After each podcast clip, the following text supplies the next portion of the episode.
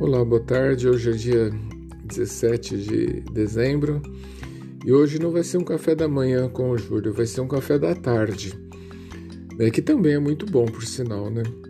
É, mas vai ser um café para fazer um breve comentário sobre a pesquisa da Datafolha que saiu hoje, que aponta o candidato Lula com 48% de intenção de votos o candidato Bolsonaro com 22%, Sérgio Moro com 9%, Ciro Gomes com 7% e Dória com 4%. Bom, vamos falar um pouquinho sobre pesquisa. É, no Brasil, basicamente, se faz a chamada pesquisa face a face. Essa pesquisa face a face é feita por pessoas, pesquisadores que as empresas contratam, normalmente não são pessoas qualificadas sequer para explicar o teor da pesquisa. É...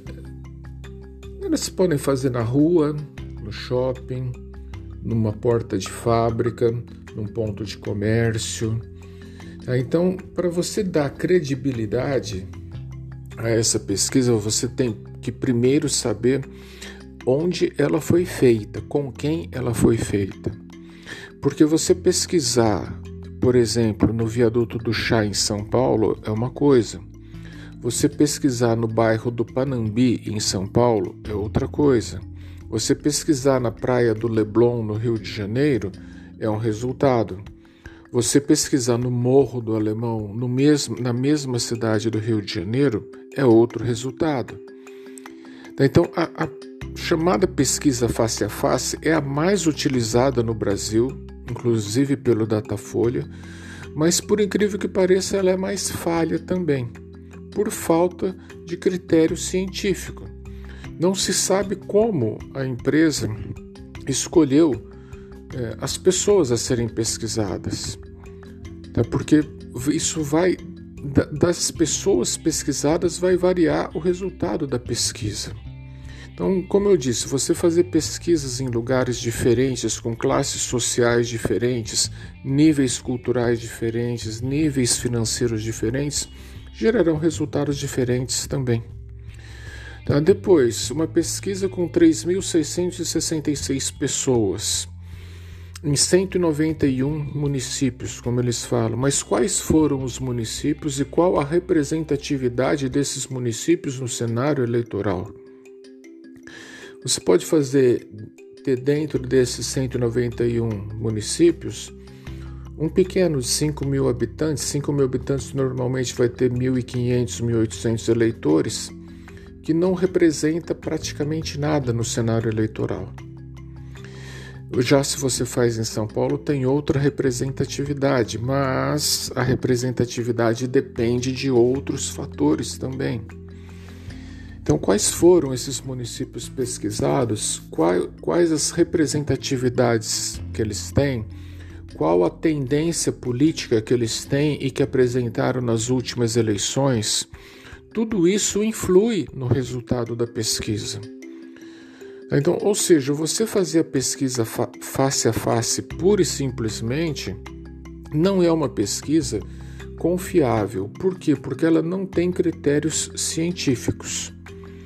Depois existe a chamada pesquisa telefônica, a pesquisa domiciliar e a pesquisa online, que talvez seja muito utilizada para o pleito de 2022, mas também que vai depender de critérios específicos, porque hoje em dia você vê empresas que contratam N funcionários, robôs, para ficar só digitando, só respondendo pesquisa, só respondendo pergunta.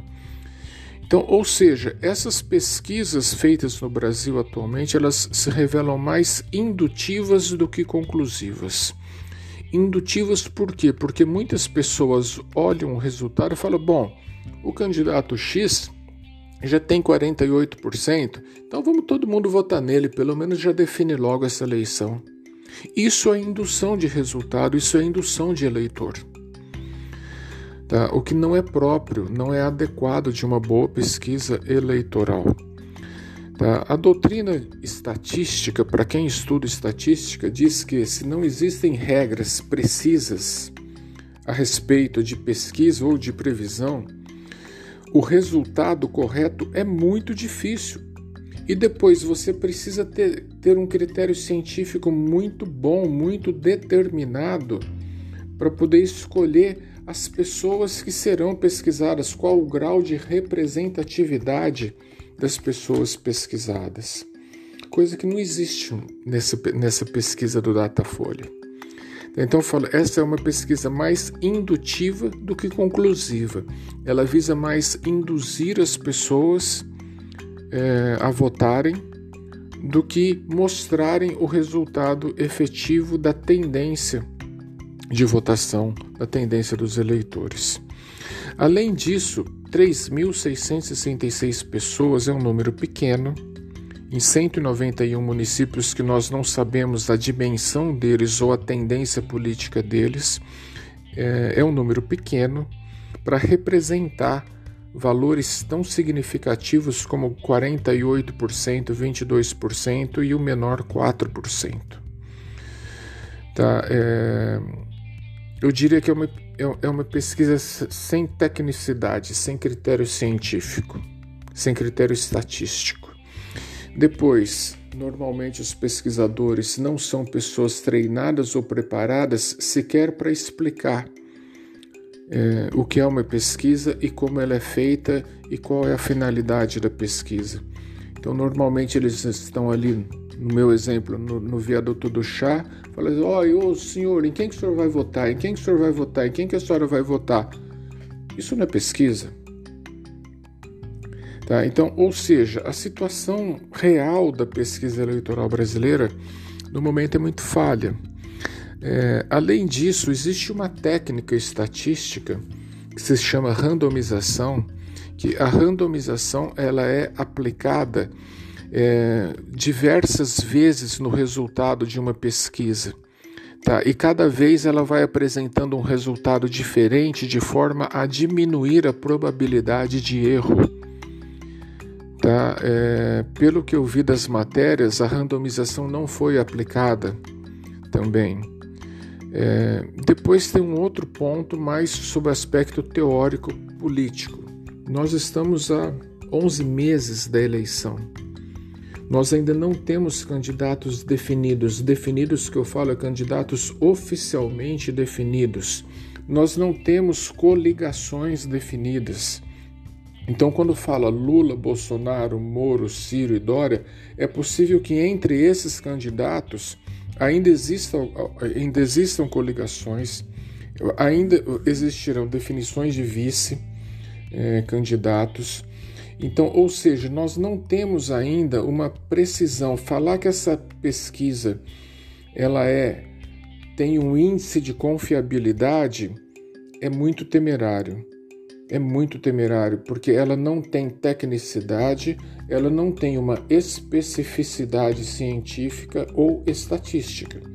Ela é uma pesquisa, como eu disse, ele tem mais caráter indutivo do que conclusivo. Tá? E depois nós teremos para a próxima eleição a chamada pesquisa online, que vamos ver como o Tribunal Superior Eleitoral vai regulamentar a pesquisa online porque ela também poderá ser determinante no resultado das eleições. É, eu fui, digamos, é, desafiado a fazer uma, uma breve análise da, da, pesquisa de hoje e fiz assim, em algumas pinceladas, mas só para demonstrar é, como uma pesquisa desse tipo não tem é, uma grande, um grande caráter significativo no cenário eleitoral a um ano de, da eleição, com um número pequeno de eleitores sem critérios definidos, explicados e justificados. Como eu disse, ela é mais uma pesquisa indutiva do que representativa. Espero ter esclarecido, mas pesquisa vai ser um tema que nós ainda vamos voltar ao longo do, dos próximos meses. Café da tarde do Júlio. Sexta-feira, eu diria que ao invés do café na sexta-feira, um vinho é um pouco melhor. Então, de sexta-feira à tarde não é café com Júlio, mas sim vinho com Júlio. Grande abraço a todos.